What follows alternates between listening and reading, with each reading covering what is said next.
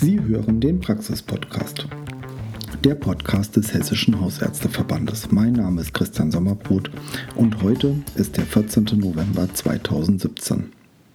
Ich bedanke mich für die Rückmeldung nach der ersten Folge. Insbesondere wurde ich darum gebeten, das Thema überfüllte Notaufnahmen noch einmal näher zu beleuchten. Und darum geht es heute, um die Not der Notaufnahmen.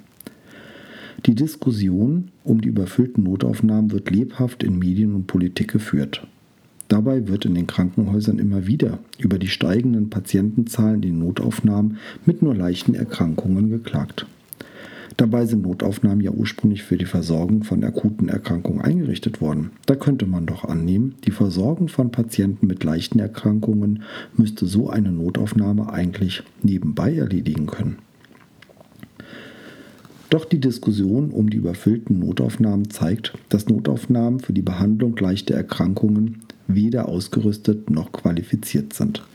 Ich möchte hier jetzt nicht missverstanden werden. In Notaufnahmen arbeiten hochspezialisierte Ärzte und Pflegepersonal. Jedoch sind sie eben nicht für die effiziente und kostengünstige Behandlung leichter Erkrankungen ausgebildet und auch gar nicht ausgestattet. Weder technisch noch personell. So können Notaufnahmen zum Beispiel keine Rezepte oder Arbeitsunfähigkeitsbescheinigungen ausstellen. Doch was heißt nicht qualifiziert für leichte Erkrankungen? Man mag meinen, dass zum Beispiel eine Ärztin, die in der Notaufnahme arbeitet und sich mit hochkomplexen und behandlungsdringenden Notfällen auskennt, auch eine leichte Bronchitis, Rückenschmerzen, Migräne oder Kopfschmerzen, Nasenbluten, Schwindel sowie unspezifische Bauchschmerzen oder Brustschmerzen behandeln kann. Man muss hier sagen, in der Realität leider nein. Beziehungsweise nur mit einem extremen Aufwand an weiteren Fachärzten aus weiteren ärztlichen Subspezialitäten, die unter erheblichem Labor- und technischem Aufwand weiter behandeln. Ein Hausarzt kann diese Erkrankung alle schnell, unkompliziert und meist ohne unnötige Ressourcenverschwendung diagnostizieren und behandeln. Vor allem aber kann er oder sie eben auch die weitere Versorgung der Patienten mit Rezepten, Anbindungen an weitere Akteure wie zum Beispiel Krankengymnasten oder auch Formalitäten wie die Krankmeldung und so weiter gewährleisten. Ärzte, die alles gleichzeitig können, gibt es nicht.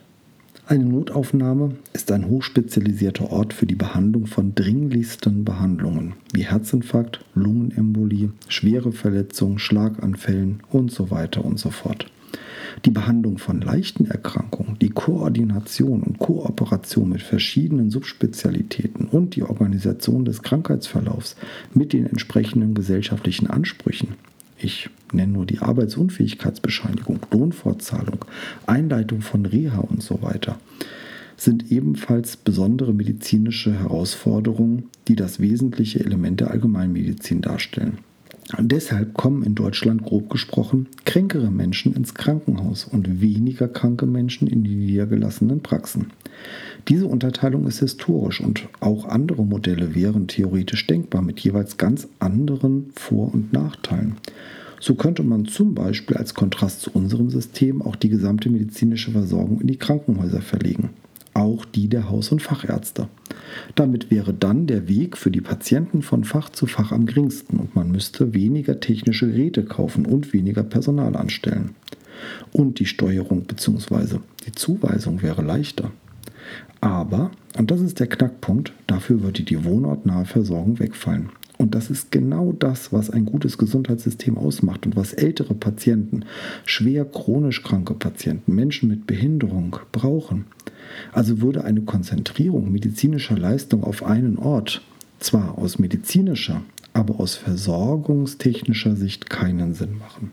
Wir brauchen die Versorgung in der Fläche bei den Patienten und nicht die Konzentrierung auf einzelne Zentren. Wir brauchen aber auch eine spezialisierte Medizin, die in der Fläche zu teuer wäre und die zentralisiert, zum Beispiel im Krankenhaus, sinnvoll ist. Und so macht das System, das wir haben, nämlich niedergelassene Ärzte auf der einen und Krankenhäuser auf der anderen Seite Sinn. Soweit, so gut. Doch woher kommt dann der Streit um die überfüllten Notaufnahmen? Schauen wir uns mal die medizinische Versorgung an. Die Krankenhäuser haben 24 Stunden am Tag, 365 Tage im Jahr geöffnet. Hier gibt es weder Wochenende, noch Nacht, noch Feiertag. Die niedergelassenen Praxen sind wochentags von 7 bis 19 Uhr für ihre Patienten erreichbar, jedoch nachts also von 19 bis 7 Uhr und am Wochenende und feiertags sind sie geschlossen. Damit die ambulante medizinische Versorgung weiterhin möglich ist, werden von den kassenärztlichen Landesverbänden, den KV, in den Zeiten, in denen die Praxen geschlossen sind, ärztliche Bereitschaftsdienste LBD oder auch ärztlicher Notdienst genannt, organisiert. Dieser ist über die Telefonnummer 116 117 erreichbar. Und es gibt Praxen, häufig ebenfalls am Krankenhaus angeschlossen, die auch nachts und am Wochenende erreichbar sind.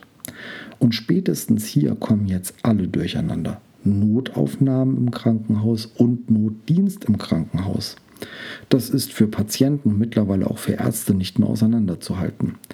Und nicht in allen Krankenhäusern sind Notdienste. Da wird es ganz kompliziert.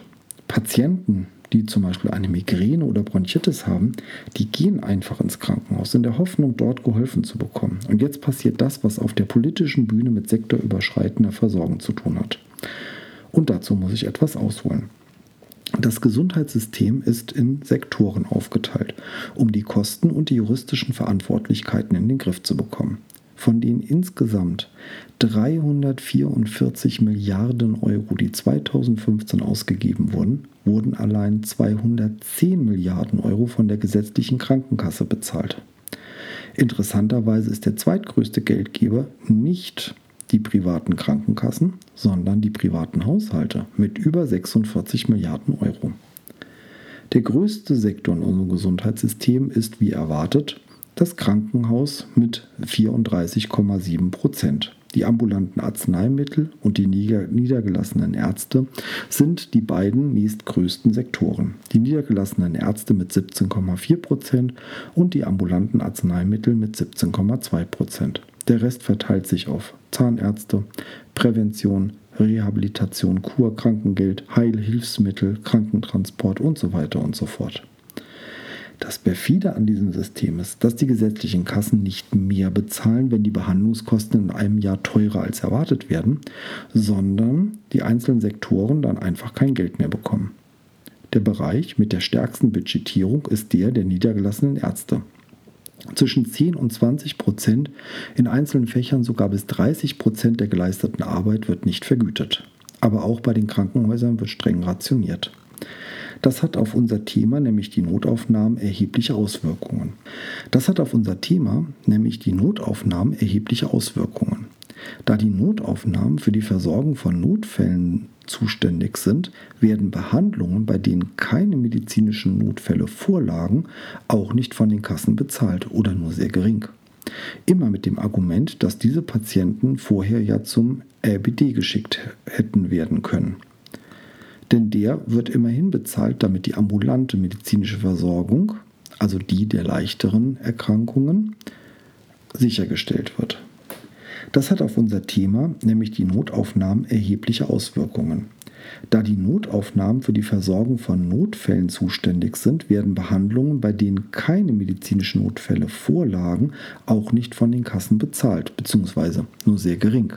Immer mit dem Argument, dass diese Patienten vorher weggeschickt hätten werden müssen.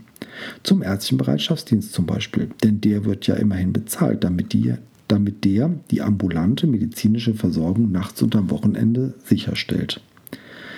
Jetzt könnte man sagen, ist doch egal. Aber wie ich oben schon erklärt habe, können Krankenhausärzte nicht im gleichen Maße Patienten behandeln wie niedergelassene Ärzte. Und umgekehrt. Die Behandlung von einfachen Erkrankungen ist in Notaufnahmen immer ein Vielfaches teurer als im niedergelassenen Bereich. Zusätzlich kommt noch die insgesamt finanziell angespannte Lage der Krankenhäuser dazu. Die kommunalen Krankenhäuser sind unterfinanziert und die privaten Klinikbetreiber müssen aus dem Klinikbetrieb Gewinne für die Aktionäre erwirtschaften. Und da der größte Kostenblock im Krankenhaus nun mal das Personal ist, wird eben auch am Personal gespart. Vor allen Dingen in den Bereichen, die die niedrigsten Gewinne abwerfen wie zum Beispiel die Notaufnahmen. Aber auch die niedergelassenen Ärzte, die den ärztlichen Bereitschaftsdienst aus ihren Geldern bezahlen, sehen nicht ein, eine teure Struktur wie den ärztlichen Bereitschaftsdienst auf der einen Seite zu finanzieren und dann auch noch die Notaufnahmen mitfinanzieren zu müssen. Und spätestens jetzt versteht jeder, warum Krankenhäuser und die niedergelassenen Ärzte bei diesem Thema so sehr auf Konfliktkurs sind. Gewinner bei diesem Spiel sind die Krankenkassen und die Politik, die den Streit zwischen zwei unterfinanzierten Systemen noch anheizen. Weder können Krankenhäuser die niedergelassenen Ärzte ersetzen oder ausgleichen, noch umgekehrt. Auch wenn immer wieder aus politischem Munde solche Versprechen abgegeben werden. Da hilft auch eine sektorübergreifende Versorgung nichts. Oder den unterfinanzierten Systemen jetzt auch noch die Digitalisierung aufzuzwingen, wobei deren Sinn nicht zu hinterfragen ist. Aber zuerst müssen die Defizite auf beiden Seiten abgebaut werden. Weitere hilflose Ideen, das Problem in den Notaufnahmen in den Griff zu bekommen, sind Portalpraxen in den Notaufnahmen oder Eintrittsgelder von Patienten in Notaufnahmen. Letzteres ist ein völlig sinnfreies Steuerungselement, vor allem weil dann die Gefahr besteht, dass mittellose Notfälle aus Angst vor Kosten die Notaufnahme nicht mehr besuchen.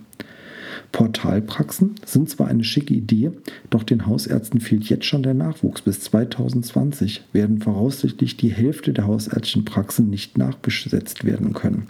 Wo soll denn da noch das Personal herkommen, in Notaufnahmen hausärztliche Praxen einzurichten, damit diese das leisten, was Notaufnahmen nicht leisten können und auch nicht sollen?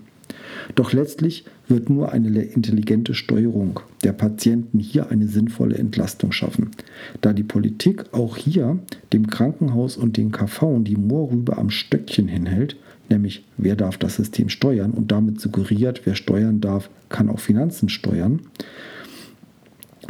Ähm, doch das ist ein Trugschluss. Patienten wollen eine schnelle Hilfe ihrer Beschwerden. Egal ob leicht oder schwere Erkrankungen, sie wollen nicht wochenlang auf Termine warten oder sich mit Absurditäten konkurrierender, sektoral organisierter Teilbereiche des Gesundheitssystems rumärgern. Und wir Ärzte, wir wollen das auch nicht, weder im Krankenhaus noch in den Praxen.